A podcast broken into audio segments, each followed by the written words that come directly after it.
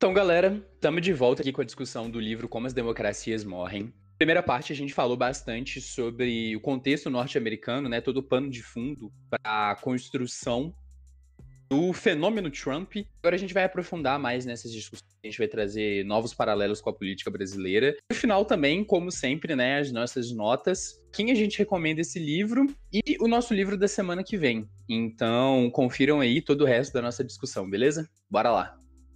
Continuando então, acho que a gente converge para finalmente conversar sobre o que é o fenômeno Trump.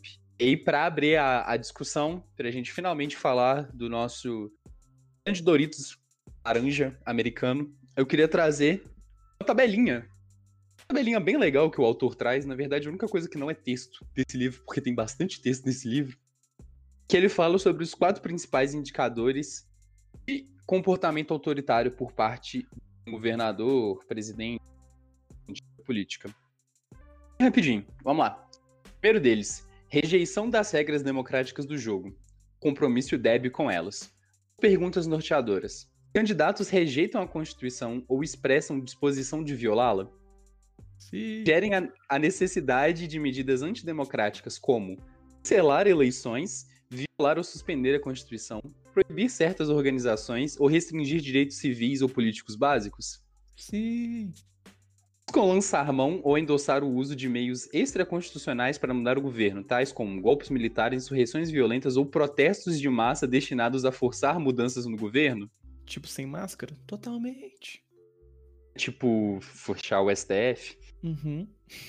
Dominar a legitimidade das eleições, recusando-se, por exemplo, a aceitar resultados eleitorais dignos de crédito. Eu não acredito que esse livro foi escrito em 2018. Essa eu não vou nem falar nada, porque a gente já comentou sobre isso mais cedo. Vamos aí pensando em figuras políticas, enfim, né? Marcantes. Segundo ponto: negação da legitimidade dos oponentes políticos descrevem seus rivais como subversivos ou opostos à ordem constitucional existente? Adoro essa palavra subversivo. Sim! Afirmam que seus rivais constituem uma ameaça, seja à segurança nacional ou ao modo de vida predominante? É porque o comunismo vai acabar com tudo, né? Fundamentação descrevem seus rivais partidários como criminosos, cuja suposta violação da lei ou potencial de fazê-lo desqualificaria sua participação plenária na política? Eu vou parar de falar assim, tá redundante já. Sem fundamentação, sugerem que seus rivais sejam agentes estrangeiros, estariam trabalhando secretamente em aliança com ou usando um governo estrangeiro com frequência, um governo inimigo? Os médicos cubanos! Os médicos cubanos! é sério, gente, esse livro ele vai te deixando depressivo de vez em quando. Terceiro ponto tolerância ou encorajamento à violência. Sério, eu tô ficando muito redundante. ah, que merda. Eu tô rindo, mas é porque eu tô triste. em quaisquer laços com gangues armadas, forças paramilitares, milícias, guerrilhas ou outras organizações envolvidas em violência ilícita. Como que chamava mesmo? Era o 5 do Brasil? 300 de Brasília. Eu ia falar que é a força da fé, né? da fé também. A cruzada, né? Patrocinaram ou estimularam eles próprios ou, seu, ou seus partidários ataques de multidões contra oponentes? Endossaram tacitamente a violência de seus apoiadores, recusando-se a condená-los e puni-los de maneira categórica?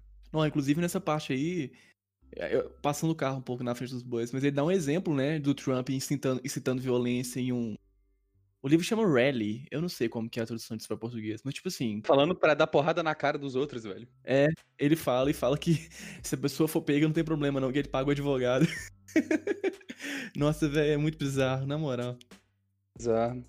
Ah, elogiaram ou se recusaram a condenar outros atos significativos de violência política no passado ou em outros lugares do mundo? Eu acho que tá bem alinhado aí o que todo mundo tá pensando no momento, né? Quarto último ponto, eu juro que tá acabando, porque esse aqui já tá, já tá ficando complicado. Pensão a restringir liberdades civis de oponentes, inclusive a mídia. Apoiaram leis ou políticas que restringam liberdades civis, como expansões de leis de calúnia e difamação, ou leis que restringam protestos e críticas ao governo ou certas organizações cívicas ou políticas?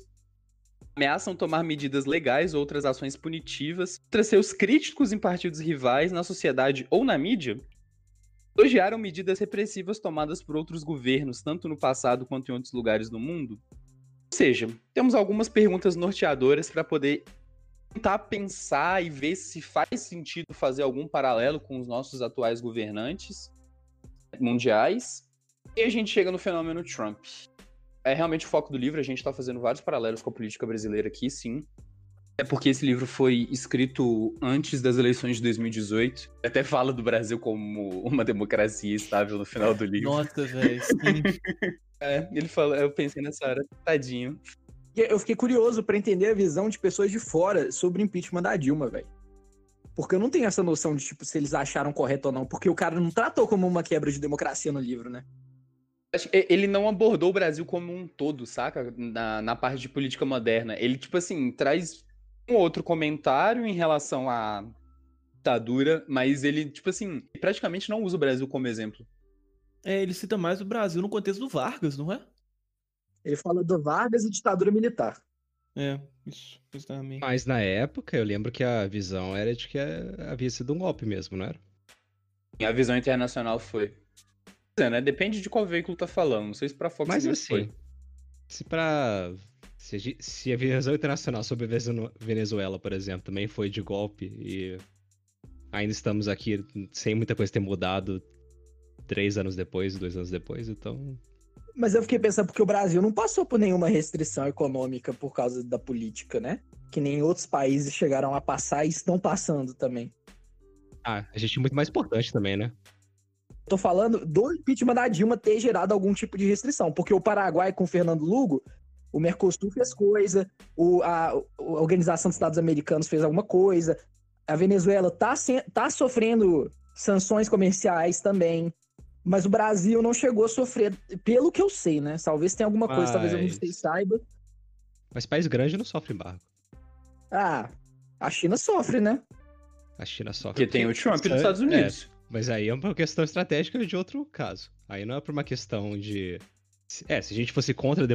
contra os interesses, aí poderiam alegar contra a democracia, que é o que eles alegam na China, né? É, certo. O Brasil, mas caso, é... contra os bons princípios econômicos. O Brasil não tá sofrendo com umas paradas de, tipo assim, é, galera tá parando de importar coisa brasileira, a China tá meio que vazando daqui. Não. É por Covid, né? É, acho que era por é, Covid. É. Não tem nada político envolvido, não, Breno. O Brasil ele joga para os dois lados. Os fazendeiros gostam mais da China, para ser sincero, apesar de ser ideológico com os Estados Unidos. Ah, de vez em quando acontece uma retaliação, sim, para alguma coisa específica. Por exemplo, quando teve um embaixador, acho que a gente mandou embora, não lembro se era da China ou dos Estados Unidos. É, aí eu lembro que logo depois disso aí a China parou de comprar da gente, pro, ou os Estados Unidos parou de comprar a gente alguma coisa por um mês ou algo assim. Mas é coisa pontual, assim, por causa de algum episódio político, não por causa de uma política. Tipo um castigo. Um mês aí sem é. comprar soja. Mas, tipo. Tipo isso. Isso rola de vez em na quando. época, tipo. Todo, toda notícia, tipo, tal pessoa entrou com um processo no Tribunal Internacional de Haia para falar do impeachment e tal, e ninguém falou, tipo, nada, não dá nada, não, e foda-se. E outros países têm sofrendo muito mais coisa, né? Eu fiquei, eu fiquei com essa curiosidade na cabeça, mas já foi discutido. Valeu. Oh, mas, tipo, é pior, é pior que cada episódio político acontece, por exemplo, quando a gente para de importar, sei lá, vinho argentino. Cada vez que a gente para isso daí é tipo 40 bilhões a menos na, no PIB da Argentina. Então é pesado cada episódio, né? Aqui, o Brasil não é mais o principal parceiro comercial da Argentina, não, hein? É o que? Chile? Não, é os Estados Unidos ou a China, não lembro qual, não. a dúvida chutando dos dois. Então, beleza, galera. A gente chega finalmente no fenômeno Trump. E para fazer de uma forma diferente, resume pra gente, baseado em tudo que a gente falou, América Latina, é, ele fala bastante, os autores falam bastante de Europa também, todas essas regras não escritas da política norte-americana, o contexto bipartidário. Resume pra gente o governo Trump aí em três minutos. Eu vou resumir como populista e representativo de uma população que tá perdendo tá perdendo a importância unânime que tinha antigamente. Era três minutos, não três segundos. Ah, era três minutos. Tinha três minutos, mas tudo bem. Não, mas é basicamente isso, velho. É basicamente isso. O cara é populista pra caralho ele não teve nenhuma experiência política. Novamente, eu acho que as pessoas não vote para pessoas em cargos altos que não têm experiência política. Volte, tipo, se o cara for pro prefeito, se a pessoa. Se, Ou se a que pessoa tem uma experiência prefeito- política ruim, tipo 28 anos como deputado e dois projetos de lei aprovado. É, tipo isso. Tem que ter experiência executiva para ir pro executivo, velho. É, não, não caia nesse discurso do outsider, que um cara que tá fora do sistema vai mudar tudo, porque É, outsider é cagada. Vou, tipo, Sobre essa questão de perder privilégios e representação, não sei. Toda vez que eu ouço isso, tipo, meio que, apesar de fazer talvez algum sentido olhando pra trás, eu acho que é difícil da pessoa normal você traduzir isso com percepção que uma pessoa normal vai ter, sabe? Como é que essa pessoa normal passa a ter raiva da situação atual dela? Mas explicando, tipo, rápido isso de desse, entre aspas, olhos, a Bolsa Família que algumas vezes a gente vê. Real, não só a Bolsa Família, né? Algumas políticas assistencialistas que vem muito de uma lógica da aversão à perda que basicamente o ser humano tem. Que ele explica muito dessa aversão, né? Que, tipo, as políticas sociais, elas são construídas para poder é, minar desigualdades e gerar, tipo, porra, uma igualdade social melhor na sociedade. Mas elas acabam, tipo, tendo um, um modus operandi de atacar uma minoria. Não de atacar, né? De, de auxiliar uma minoria. Caralho. Ele fala que políticas que atacam, que, que geram benefícios diferentes partes da população.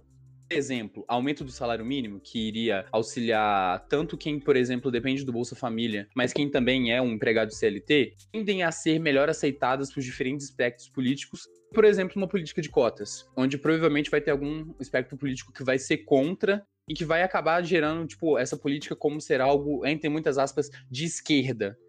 Ou tipo assim, ah, a galera tá mamando nas tetas do governo. É basicamente isso. O cara explica de uma forma muito melhor. Mas essa versão é porque, tipo, muitas vezes vocês param pensando, ah, por que, que ele tá ganhando e eu não, né? Que mostra o quanto a nossa sociedade é um pouco egoísta. Isso não é coisa de sociedade, isso é coisa do ser humano. É tipo pegar o livrozinho lá do cara, o livro do cara de negociação, Everything Life is Negotiation, e fala que, tipo, ah, dei 10 dólares pro cara e o outro tem que aceitar. Receber menos ou mais. Isso não é coisa, tipo, só a sociedade é egoísta. O ser humano é assim, as pessoas sabem como é o ser humano. Mas a sociedade é um reflexo do ser humano, porra. Não, mas se falar, tipo, a culpa é da sociedade, é um negócio muito atacar, tipo, o capitalismo. Tipo, ata- atacar coisas. Atacar coisas que existem só na nossa cabeça, sabe? É tipo, tem esse fenômeno e as pessoas não aceitam. Então é tipo, esse que tá sendo representado, né?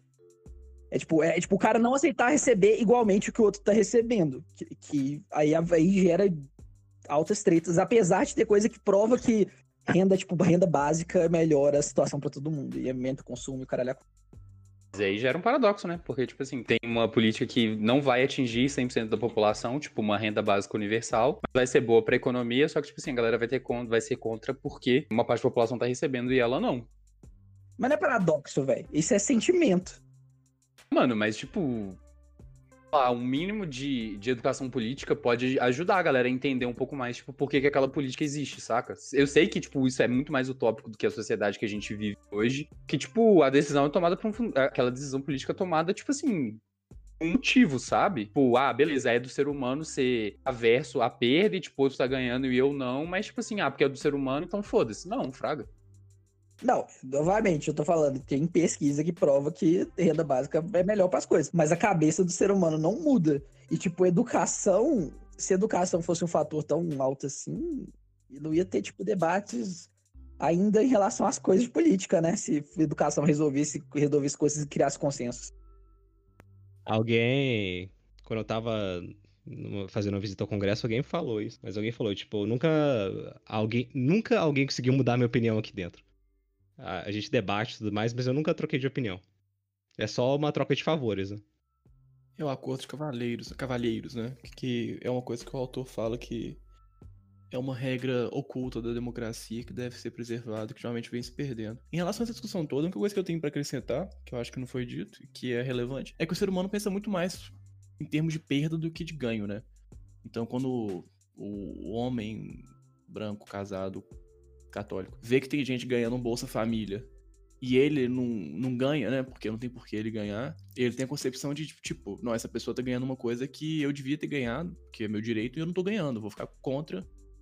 Só um, parênteses, na verdade, ele tá pensando que eu estou pagando pra eles ganharem.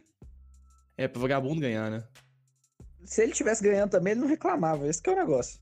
É, pois é. Às vezes ele reclamava porque ele achava que ele merecia mais, né? Porque ele é melhor. Mas aí entra em outro âmbito. Mas enfim, eu achei muito interessante como que, por mais que o livro seja muito voltado para o cenário norte-americano, né? Acaba que dá para tirar regras gerais dele que são aplicáveis em qualquer democracia, eu acho. Tanto pela forma como a gente traçou paralelos aqui com o Brasil, né? Mas uma coisa que eu Exato. achei muito relevante, que vale a pena mencionar, é que no livro ele meio que bate, muito entre aspas, nos republicanos, a maior parte do tempo, né? E por que que isso acontece? Ele contou uma história que eu não sabia. Claramente democrata. Não, é, eles são democratas, mas essa história que eu, que eu achei muito legal foi eles falando que, tipo, o- a política norte-americana manteve mais ou menos constante por muito tempo. Aí chegou um, chegou um cara em cena que ele tinha um, um discurso muito diferente do que era o padrão na política, que era ter um discurso mais moderado, de chegar em acordos, consensos, concessões, multas e tal. Chegou esse cara, que eu não lembro o nome dele, se alguém lembrar vai ajudar muito, que ele começou a adotar o discurso que não, que não tem nada disso, que é um campo de guerra. Que o seu adversário político, ele não é uma pessoa que discorda de você, ele é seu inimigo. E você não pode fazer concessões pra ele, porque fazer concessão seria trair o que você acredita. E esse cara, como ele tinha um discurso muito polarizante, né, alarmista, que gerava um cenário da polarização, que aí é uma coisa que até o cara do Startup da Hell fala no livro dele. Ele chamou muita atenção e convenceu muita galera. Porque quando você usa um, um diálogo, um discurso que incentiva um cenário pós-apocalíptico, que é um caos, e se a gente não fizer alguma coisa, a gente vai perder tudo que a gente tem, as pessoas se inflamam, né? E elas tendem a comprar esse discurso com muito mais facilidade do que um discurso democrático e racional.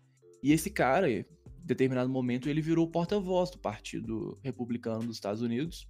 E ele meio que foi o ídolo político de todos os congressistas e senadores que atualmente são do Partido Republicano e ocupam esses cargos. Então esse cara teve um papel muito interessante, assim, em transformar a tônica do discurso político norte-americano para um, uma coisa mais dialética, né, para uma coisa mais de confronto. Ele fez escola, né, basicamente. Então acaba que os republicanos começaram a ter esse discurso de comprar briga mesmo, não querer fazer concessão, e os democratas, parte deles começaram a meio que revidar com a própria arma, né? que é uma coisa super detrimental para a democracia como um todo, porque gera instabilidade geral. E a outra parte continuou fazendo a estratégia de sempre, né? Que era se posicionar de forma mais moderada e tal. Só que em um contexto em que seu adversário tem um discurso muito mais sedutor, porque é até antiético, dependendo de como você olha, essa galera acabou perdendo voz, né? E por que, que eu falei isso tudo? Primeiro, porque a história é legal. e segundo, porque eu vejo muito isso sendo aplicável no Brasil também. O que vocês acham disso? Eu, eu concordo. A, a polarização foi escalando.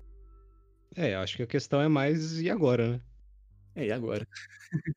Ficando nessa questão é justamente que o livro ele dá recomendações sobre como tratar o, o e agora, né? Mas se os, nós fôssemos democratas e o Partido Republicano começasse a fazer isso, como é que você agiria, né? Porque, tipo, claramente o jeito que eles agiram até agora não está surtindo efeito para eles e as coisas do livro em si, apesar de ele mostrar que os safeguards e tudo mais do sistema funcionaram em tempos passados, agora já tanto aqui no Brasil como nos Estados Unidos, a gente tá num momento em que a gente vê, tipo, ou pode piorar, ou pode melhorar, mas as chances são que, pelo menos do jeito que tá, vai ficar. Ou eles meio que dão uma resposta pra isso no livro, né? É que um cenário de polarização crescente, em que não só é polarizado, sei lá, esquerda e direita, como dentro da esquerda é polarizado da extrema esquerda para esquerda moderada, é, o que os autores propõem, que seria uma forma de fortalecer a institui- a instituição da democracia, seria adotar o discurso conciliatório, de fazer concessões e se aliar com seus não tão semelhantes, mas que ainda são semelhantes, para tentar frear as forças políticas que têm um discurso de nós contra eles. O que significa isso? Por exemplo, Rolou isso na França e na, Alemanha, né? é, exatamente, ele deu exemplo. No contexto brasileiro, seria, por exemplo, ah, os anarquistas se unindo com os socialistas que se unem com a esquerda reformista. Anarquista é moderado? Eu acho que a gente tem, tipo, um exemplo muito mais próximo, né? Que é o movimento de direta já, que foi basicamente isso. boa. Um espectro gigantesco ali. Uhum, exatamente. Várias pessoas com posições políticas diferentes se uniram porque elas eram a favor da democracia. Tipo, tinha uma tônica macro que unia todas. E. Isso foi quase revolução, né? Oi?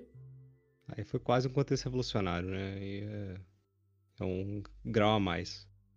Não acho, Raposo. Tipo, o que o cara su sugere é que, tipo assim, a situação pode entrar num, num, cenário crítico. Tipo assim, hoje a gente ainda não tá vendo, tipo, o tamanho da merda que pode acontecer, saca? O exemplo que ele dá, tipo, quando ele tá falando da DU, União Democrática Cristã, né? Construção alemã no pós-segunda guerra mundial. Tipo, a Alemanha teve que passar por uma ruptura, tipo, bizarra, nazismo, entender como que a democracia deles precisava se reconstituir, e ele usa esse exemplo, na verdade, para poder falar do partido político, né? Quando ele tá falando sobre reconstrução do partido republicano e tudo. Tipo assim, acho que o cara traz de reflexão do livro que não precisa dos Estados Unidos chegar nesse contexto de revolução para será que precisa chegar nesse ponto tão extremo? Tipo, precisa dar uma merda gigantesca pra galera entender, tipo assim, meio que, que a democracia tá sendo ameaçada e que, tipo, essa coalizão precisa. Não coalizão, né? Mas, tipo, começar a ouvir o amiguinho do lado. Precisa começar a existir, tipo, antes que dê essa merda generalizada? Mano, pra mim, o Brasil esteve o momento mais, de mais união no Brasil foi o Lula, ex-operário, com um vice-presidente latifundiário, né? E ainda fez uma carta para o empresário ficar tranquilo. E ainda tinha o, o Meirelles. Tinha né? paz amor. Conhecendo o espectro político, não vejo chance nenhuma disso acontecer sem a. Não, não vejo chance nenhuma disso acontecer. O que? Um cenário de união? É. É, da forma como as, as coisas vêm se desenvolvendo ultimamente, eu concordo com você, que isso está cada vez mais improvável, né? E é justamente isso que é o perigo da coisa da polarização ficar tão grande que a opção do diálogo e de se unir com o semelhante, que não é tão semelhante, deixa de ser uma opção, né? Tipo assim, eu separei alguns trechos, algumas coisas a gente já falou, justamente pra gente entrar nessa discussão de coronavírus, dando mais um podcast, né? Estamos em pandemia ainda, quarto mês de quarentena. Eu acho muito irônico, porque o livro, ele prevê muita coisa, tipo, hiper atual, saca? Aí se liga só nesse trecho falando sobre o Trump especificamente, né? Quanto mais alta a taxa de aprovação de Trump, mais perigoso ele se torna. Popularidade vai depender do estado da economia, assim como de acontecimentos circunstanciais. Eventos que ponham em evidência a incompetência do governo, como a resposta inepta do governo Bush ao furacão Katrina em 2005, podem minar o apoio público. Outras circunstâncias, porém, como ameaças à segurança, podem incrementá-lo.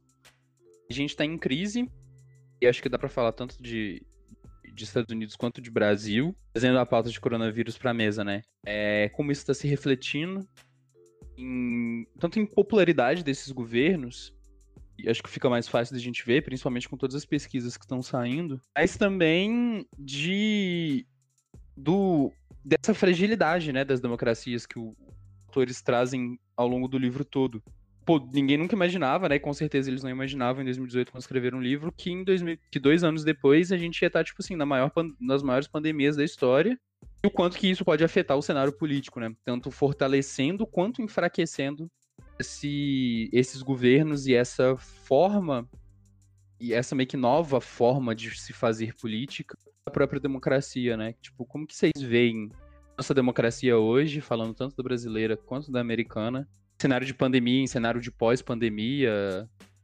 É uma das coisas que eu, que eu tinha visto, assim, é que, tipo, o Biden passou a ganhar vantagem na pesquisa eleitoral, né? Por causa disso. É, eu fiquei pensando que, tipo assim, ao mesmo tempo, vão, vão sei lá, o cenário norte-americano. Ao mesmo tempo que o Trump tá tomando medidas burras, né, pra combater a pandemia, tá querendo voltar com as escolas, acho que vão voltar as escolas já, né? E tem notícias que a estratégia da Casa Branca é deixar as mortes aumentando até o pessoal meio que ficar anestesiado com isso, é, permanece que, tipo assim, eu acho que isso pode acentuar aquela, aquele cenário super prejudicial de nós contra eles, os apoiadores do Trump, justamente porque tem um culto ao líder muito forte, comprarem o discurso de que esse negócio de pandemia e de Covid não existe e que não vou usar máscara mesmo, não, foda-se, vou fazer churrasco e tal porque isso tudo é mentira, porque o presidente tem esse discurso, né? E acaba que quem já concordava com ele e tende a concordar mais, né, de forma cada vez mais calorosa, e os que discordavam já discordavam de qualquer jeito. Então. Ô, Carlos. Oi.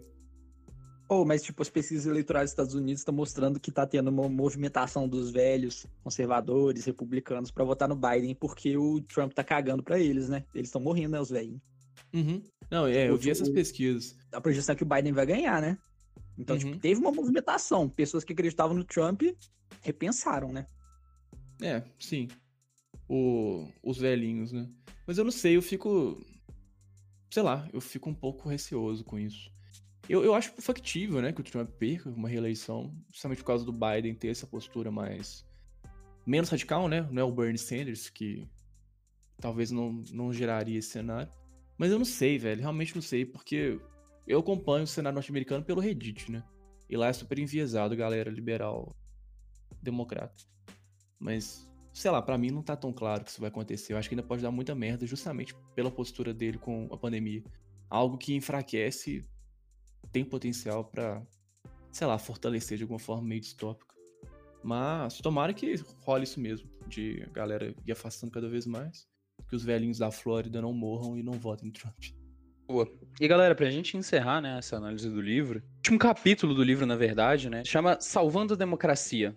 Depois de falar, de analisar, e na verdade, de uma perspectiva um pouco pessimista da democracia, os autores falam um pouco sobre ferramentas e meios onde pode ser possível, e até alguns casos onde, aspas, a democracia foi salva história de reconstruções democráticas, como a gente falou sobre a Alemanha no Alemanha Ocidental, na verdade, né, pós Segunda Guerra Mundial, casos América Latina também. E ele traz um discurso sobre meio que o pior que tem para ser que tem para ser resolvido hoje, né? No começo do episódio a gente falou. Durante o século XX, a democracia norte-americana, o bipartidarismo norte-americano foi sustentado em exclusão racial. Dois partidos se toleravam, se respeitavam e mantinham as regras do jogo, escritas quanto não escritas, funcionando porque esse poder era centralizado numa exclusão racial. Então, os democratas, os democratas sulistas se, se mantiveram, um, negros não podendo votar, e mantiveram um poder lá, e os republicanos estão de boa com isso também, né? Que principalmente umas décadas para cá, todos os movimentos, os movimentos sociais e com essa cada vez mais mais movimentos tendo vozes é, no mundo e não tem como não deixar de citar o próprio livro cita o movimento do Black Lives Matters. A grande questão política norte-americana hoje é como sustentar com que essas regras voltem a ser aceitadas, então que as instituições voltem a se respeitar, mas agora num cenário muito mais diverso que, já era diverso antes, né, mas que hoje com voz política de muito mais movimentos e muito mais minorias do que existia ao longo de todo o século XX. Que essa é a grande questão a ser resolvida, né, que é como mudar para essa nova democracia surgir nos Estados Unidos e aí com certeza dá para falar isso no Brasil também, né? Então, queria saber de vocês, sim, pô, depois de ter lido o livro, principalmente por conta desse último capítulo, se vocês terminaram o livro com uma percepção mais otimista, uma percepção mais pessimista sobre o que, que a gente está vivendo hoje, do tipo, pelo menos é, alguma coisa tá acontecendo. Enfim, queria ouvir de vocês, tipo, como que vocês saíram do livro. Ou eu não consigo falar como eu saí em relação a, ao cenário. Porque, que nem eu acho que minha última fala deixou bem claro, para mim tudo é muito incerto. Uma coisa que esse livro me fez pensar, que eu achei muito bom, foi como eu me porto em relação a isso tudo. Porque mais no começo da faculdade eu tinha uma postura de conciliatória, tipo, tentar não com coisas que não dá para conciliar, né? Tipo, pessoas que têm discurso que incentiva morte de outras pessoas, mas diferenças um pouco menos drásticas, de sentar, conversar, entender, chegar no consenso, fazer concessão mútua e unidos somos mais fortes, né? Mas foi uma coisa que com essa polarização crescente que a gente vem observando nos últimos 5, 6 anos, eu comecei a me questionar muito sobre se isso era a estratégia mais inteligente. Se nesse cenário em que todos são loucos e a tendência é ficarem mais loucos, o mais efetivo não seria endurecer, né, os posicionamentos e bater cabeça. Mas esse capítulo final me fez ver que não, em um contexto de crise e que a polarização ela vai aumentando e é desejado que ela aumente, né, pelos governantes, sentar para conversar é sim uma opção válida e é algo que é importante a gente lembrar. Porque eu vejo muito assim, até mais, mais na esquerda, porque eu, não tenho muitas pessoas do outro lado no meu meio. Mas de, mesmo dentro de uma gama de pessoas que têm muitos posicionamentos muito parecidos em muitas coisas, pequenas divergências acabam gerando um, embate muito maior do que deveria e as pessoas com pontos de vista parecidos não se unem. Então eu acho que isso é muito perigoso quando a gente tem líderes como Trump e Bolsonaro que aproveitam esse cenário de choque entre pessoas, né, polarização, para poder tomar medidas antidemocráticas, né? Então, esse final foi muito bom para ver que, tipo assim, sentar para conversar não é necessariamente covarde, abaixar a cabeça e tal. Às vezes é uma posição estratégica interessante que, dependendo do nível do caos institucional, é até a única saída possível para preservar a democracia. E eu gostei de ler isso de duas pessoas capacitadas que estudaram e tal. Enfim, é isso.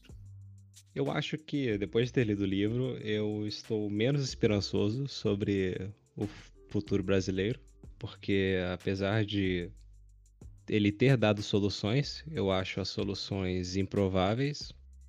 Eu sinceramente acho que a devolução das barreiras políticas que existem no Brasil já é por hora nítida. Eu acho que talvez o possivelmente, que a gente falou sobre o coronavírus, ele, apesar de ser uma fonte de. Ele é uma crise, né? Uma crise nacional. Vamos, vamos olhar para a lógica nacional, né? Então, ela inspira mudança política. No caso, eu acho que inspirou uma mudança política contra a nossa figura, pelo menos atual, de extremismo, que seria o nosso presidente Bolsonaro, né? Então, possivelmente isso tenha ajudado a gente? Não sei. Pode ser que venha alguém no lugar dele, talvez extremista para outro lado, tentando tirar ele. Porque afinal o safeguard do, do extremismo foi retirado, mas agora a gente está, entre aspas, 70% contra ele. Não sei. Talvez. Aí, ó, tá, tá na hora então de aparecer algum outro Messias aí que talvez seja o. Sei lá, o nosso Messias, futuro não. É outro Messias, né? Achei mais legal, tipo, foi realmente, dá pra fazer aí, muitos paralelos com rolando com o governo federal brasileiro. E, tipo, principalmente, tipo, pô, desde que começou a pandemia, a popularidade do Bolsonaro caiu bastante, então muita gente tá que realmente entendendo que várias pessoas já falaram desde 2018. Mas a culpa não é nossa. Bem, tipo, ninguém que votar nesse. Quer dizer, não sei. realmente é complicado, né? Porque, tipo, não dá pra afirmar que, pô, beleza, agora com o coronavírus, tipo, deu pra ver que é, o governo não era tudo que tava pregando durante a campanha eleitoral, mas não dá pra virar e falar, pô, beleza, agora as instituições democráticas brasileiras estão mais fortes. Não, tipo, pode vir uma coisa pior ainda no futuro, sabe? A gente não tá, tipo, fortalecendo a nossa democracia, a gente não tá tornando a nossa democracia mais inclusiva. A gente tá, tipo, passando por uma pandemia e batendo cabeça, simplesmente. Tá, tipo, pelo menos é, acho que é, é, essa leitura que eu faço de que, tipo, tá um caos, a gente tá no meio de uma pandemia e a gente ainda tem, tipo assim, uma crise política para poder lidar quando tudo isso passar ou lidar enquanto isso tá rolando, sabe?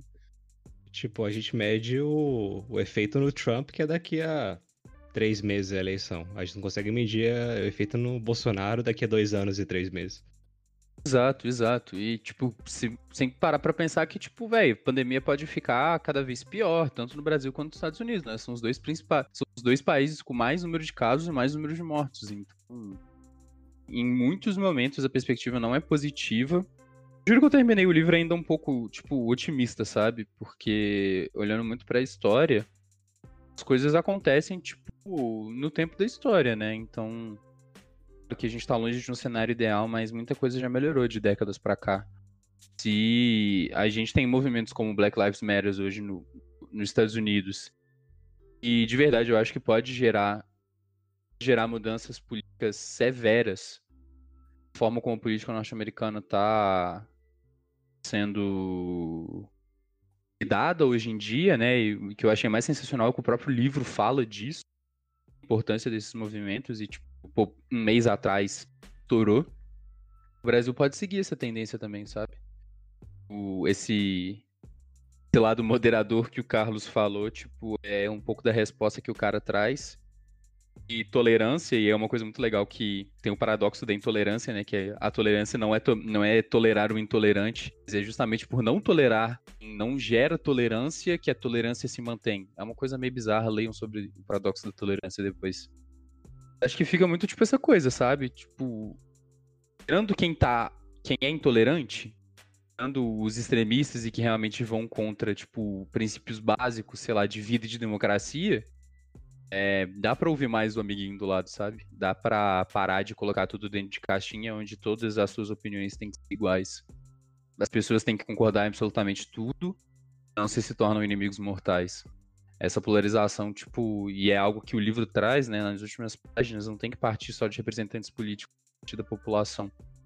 E se a gente não fizer a nossa parte nisso, né, e continuar tratando, tipo, quem não pensa exatamente sobre todas as coisas iguais a você, como seu inimigo, tipo, as coisas não vão andar pra frente. E aí, provavelmente, como o Raposo disse, a gente vai precisar de uma ruptura, uma revolução, alguma guerra, sei lá, alguma porra pra isso mudar, seja pra melhor, seja pra pior. Enfim, galera. É, encerrando a nossa discussão, ficou uma discussão bastante prolongada, uma discussão política. Pra gente encerrar e passar pro livro da próxima semana, notas, notas para quem você recomendaria este livro no final, Cadu, já emende aí o livro da próxima semana. Cara, eu vou dar um 3, de novo. 3 eu acho que é uma nota que tá aparecendo muito. Porque o aprendizado foi muito válido, eu gostei de tudo que eu li, é um livro super indicável. Indico para todo mundo que tá ouvindo o podcast. Tem um interesse mínimo em política, vale a pena.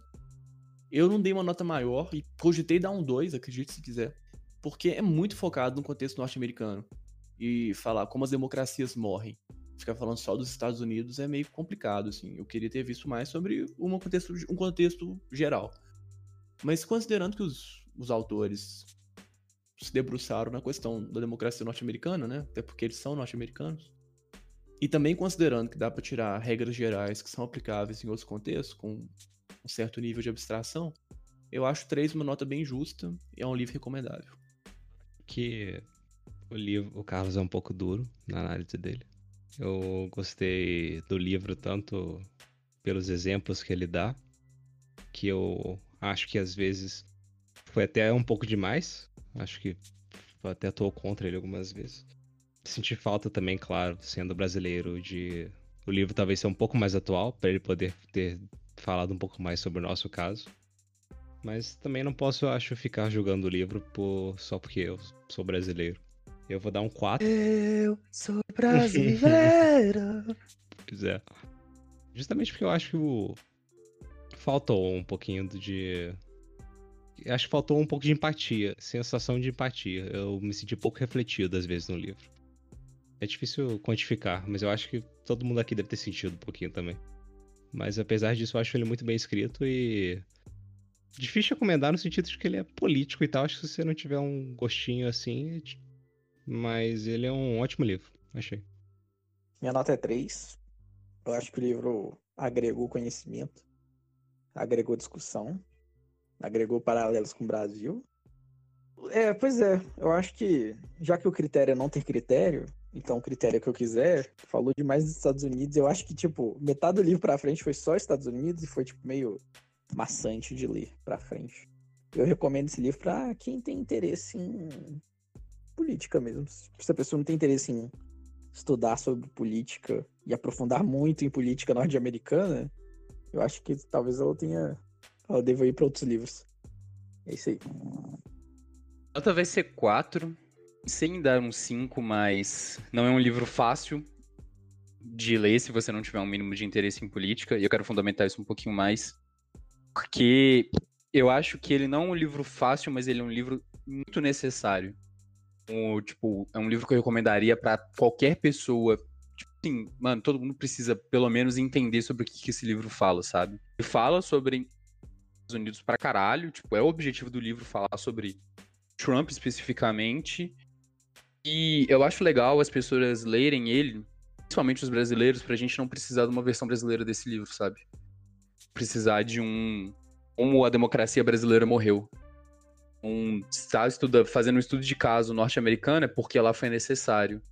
E acho que se ele tivesse sido escrito um ano depois, talvez seis meses depois, tem muito mais exemplo brasileiro no livro do que tem. Então, para mim, ele é um 4, mas ele é uma leitura muito necessária.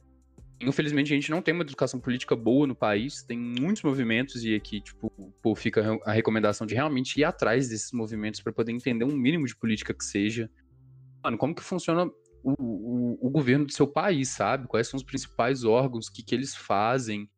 Tá tendo pipocando notícia aí sobre o ministério todo dia. A gente tem três ministérios que não tem ministro no país hoje. É, a gente tá no meio de uma pandemia, numa pandemia, a gente não tem um ministro da saúde há, tipo, semanas.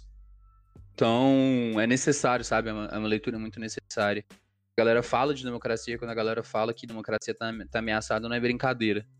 Parte de um direito, de verdade, um dever como cidadão, de minimamente entender, sabe? Quem tem acesso a isso, claro, tomara que cada vez mais pessoas tenham acesso mínimo de, de educação política pra gente realmente entender o que tá fazendo, entender, tipo, na hora de votar, em quem que a gente tá votando, por que, que a gente tá votando e não simplesmente votar como uma obrigação e a gente parar com essa merda no Brasil de que política não se discute.